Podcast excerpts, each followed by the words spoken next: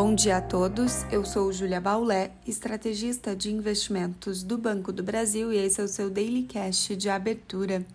Hoje é terça-feira, dia 8 de fevereiro de 2022 e as bolsas internacionais seguem em alta nessa manhã. As bolsas nos Estados Unidos ontem oscilaram entre altas e baixas, encerrando o pregão com retornos negativos. As taxas dos treasuries continuam subindo, como a de 10 anos, que atingiu 1,93%. As commodities também sobem fortemente e acabam aumentando as pressões sobre uma inflação já elevada.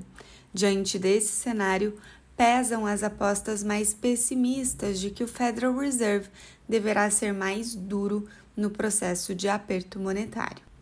Mas até agora, as bolsas internacionais ensaiam uma reação, digerindo balanços corporativos e sem indicadores relevantes, tanto nos Estados Unidos como na Europa.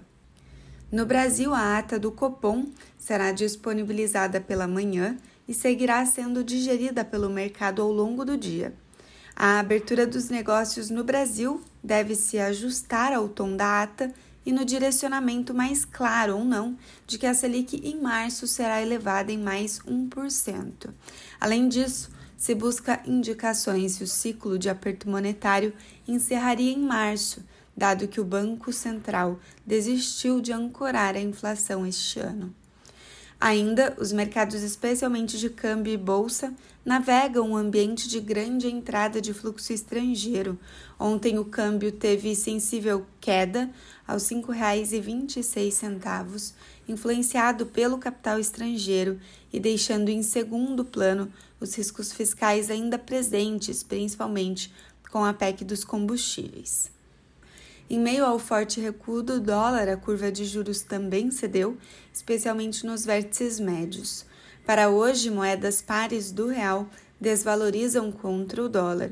Na bolsa, o ambiente externo é positivo e pode influenciar positivamente na abertura dos negócios no Brasil.